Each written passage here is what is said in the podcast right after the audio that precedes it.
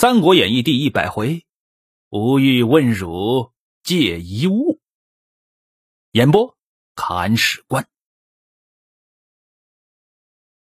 这袁术一走啊，曹操带着十七万大兵，那粮食吃的是卡卡的，消耗浩大呀。周围的诸郡呢，又都是荒旱连年，接济不上。曹操催促军队呀，速战。但是李丰等人呢，闭门不出。这寿春城又是高城大墙，打不进去。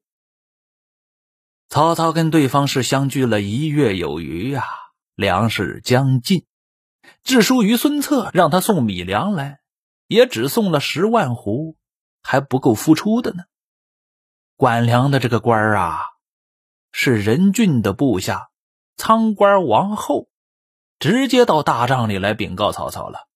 哎呀，兵多粮少，当如之何呀？粮食不够了，吃啥呀？哎呀，您是是吧？带头人，您说吧。曹操就说了：“可将小姐散之，权且救一时之急。言下之意呀，你把手头的粮食啊，每天少发一点儿，细水长流。哎，给我救救急吧。”王后就说了：“那兵士如果愿望如何呀？兵士肯定会发火的，粮食发不够，他饿着肚子呀，那怎么办呢？”曹操就说了：“吾自有策，我山人自有妙计，你放心，没问题，赶快去落实吧。”这王后啊，就依了曹操的命令，每天呢，把那粮食啊，截留了很大一部分。哎，慢慢的发，这样一来呀，可捅了马蜂窝喽。曹操暗地里就让人到各大营寨里去探听啊，那士卒骂娘的多得很。哎呀，各种的脏话都出来了，那肯定啊。说什么呢？哎呀，这曹丞相太欺负人了！哎，曹丞相太欺负人了！哈，哎呀，皇上还不拆恶兵呢，是吧？啊啊，打个仗，嘿，不给粮食是干嘛呢？饿死人了！这曹操一看火候到了，于是啊，秘密的把这王后啊又招过来了。王后就是那个仓官吗？哎，跟王后说啥呀？吾欲问汝借一物，以压众心，汝必勿吝也。我想啊，问你借一样东西，哎，来安抚士卒的兵心。你呀，千万不要吝啬，给我就行了。王后就说了：“丞相欲用何物啊？欲借汝项上人头以示众耳。”哦呦喂！这话一说出来，王后是大惊啊，脸无血色呀。某实无罪呀，我没有罪呀，你砍我干啥呀？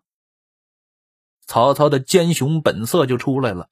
吾亦知汝无罪，但不杀汝，军心必变。如死之后，如妻子无自养之，如勿虑也。我知道你没罪，但不杀你呀，我就没法给军队交代了。我得稳定军队呀。你死之后啊，你的老婆孩子呀，我替你养着。嘿嘿，你也没有后顾之忧啊。去吧，去吧，啊，没事啊。这王后啊，刚想再说话呢，曹操早就把那刀斧手喊进来了，咔嚓一刀，好嘛。这王后的脑袋立马就被。挂在啊军营里的高杆上去了。然后啊，曹操出了一个榜，上面写什么呀？王后故行小胡，盗窃官粮，仅按军法从事。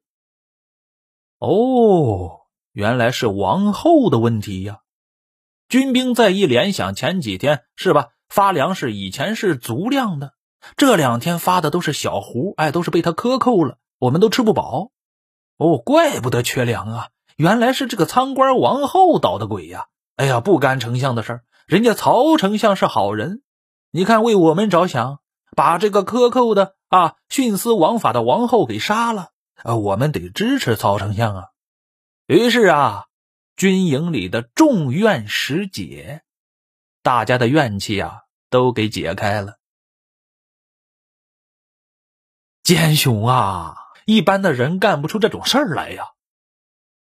话说，不知是干不出来，也想不到啊！曹操就是这样的人，太牛掰了。杀一个人，止住了军队的哗变，了不得了不得。但是话说回来了，你这种计策只能解一时之急呀！你没粮还是没粮，你该饿饿肚子还是饿肚子呀，这没法解决呀。那曹操啊，还有第二步棋呢。第二天，曹操传令各营将领，如三日内不并力破城，皆斩。了不得，不等了，也不相持了，直接打，不计较战损。哎呀，就是破城为第一要务。接下来啊，曹操亲自到寿春城下。督促诸军搬运土石，填满沟堑。这城上是矢石如雨啊！有两员皮将未战而回，曹操亲提宝剑，咔咔斩于城下。这还不算完，哎，杀一儆百之后啊，曹操是亲自下马接土填坑啊，带头干，是吧？正反两面都有了。于是大小将士无不向前，军威大振，城上敌兵抵敌不住。曹兵争先上城，斩关落锁，大队拥入城里边的那李丰、陈纪、岳救、梁刚都被生擒了。这四员大将啊，都被曹操斩了，然后焚烧伪造的宫室殿宇，一应犯禁之物，全部都给销毁了。寿春城中收掠一空啊！看到没？稳定了军心以后，霹雳手段破城。破了城以后，城里边有粮食啊，要不然守军吃什么呀？好，粮食的问题算是暂时解决了。那下边还有问题呀？袁术他不在城里啊，他到淮河以北去了，去救粮去了。那怎么办呢？造反称帝的是袁术啊，伪皇帝你没拿到，把他的都城给弄了没用啊。于是啊，曹操商议再进兵渡淮，追赶袁术。旁边谋士荀彧就说了：“年来荒旱，粮食艰难，若更进兵，劳军损民，未必有利。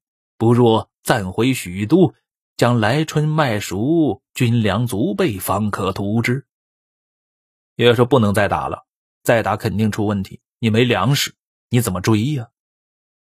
曹操在这里啊是踌躇未决，忽然战马来报，说什么呀？张绣依托刘表复肆猖獗，南阳、江陵诸县复反，又他妈造反了。曹洪拒敌不住，连输数阵，特来告急。也就是说，前边不是张绣投降了曹操了吗？他的地盘啊也被兼并过来了。最后就是因为一个女人又又造反了，然后把张绣赶到刘表那儿去了。但是他以前的地盘，曹操是接收了呀。现在好了。待到这曹操打袁术的时候啊，张绣又回来了，把之前失去的地盘啊又占回去了。曹洪还打不过他，了不得了。算了，曹操现在呀也没得选了，只能是回去了，也别再追这个袁术了。曹操乃持书与孙策，令其跨江布阵，以为刘表疑兵，使其不敢妄动，先把刘表给稳住，牵制住。自己呀，即日班师，别意征张绣之事，征讨张绣去了。打完了这一仗啊，算是一个大获全胜啊。但是啊，曹操要把善后的事啊都给布置一下。临行的时候啊，让刘备、刘玄德仍然是屯兵到小沛，不让他回豫州了，还让他跟吕布啊结为兄弟，互为救助。哎，两个人呢，别再打了。哎，再无相亲。然后让吕布领兵回徐州，安排妥了以后啊，曹操私自把刘备叫到跟巴前儿，嘱咐了一句话：“吾令汝屯兵小沛，是掘坑待虎之计也。公旦与陈规父子商议，物质有失，某当为宫外援。我做你的外援。”说完这个话呀。才上马而走，什么意思啊？我之所以不让你回豫州，让你在小沛待着，就是让你挖好坑埋老虎呢。谁是老虎啊？吕布。你呀，把吕布给我看好喽。找个机会啊把他干掉。我知道你自己一个人能力肯定不行，有内应陈规、陈登俩人，这父子啊是我的眼线，是我的内线。你呀有什么事儿给他们商量。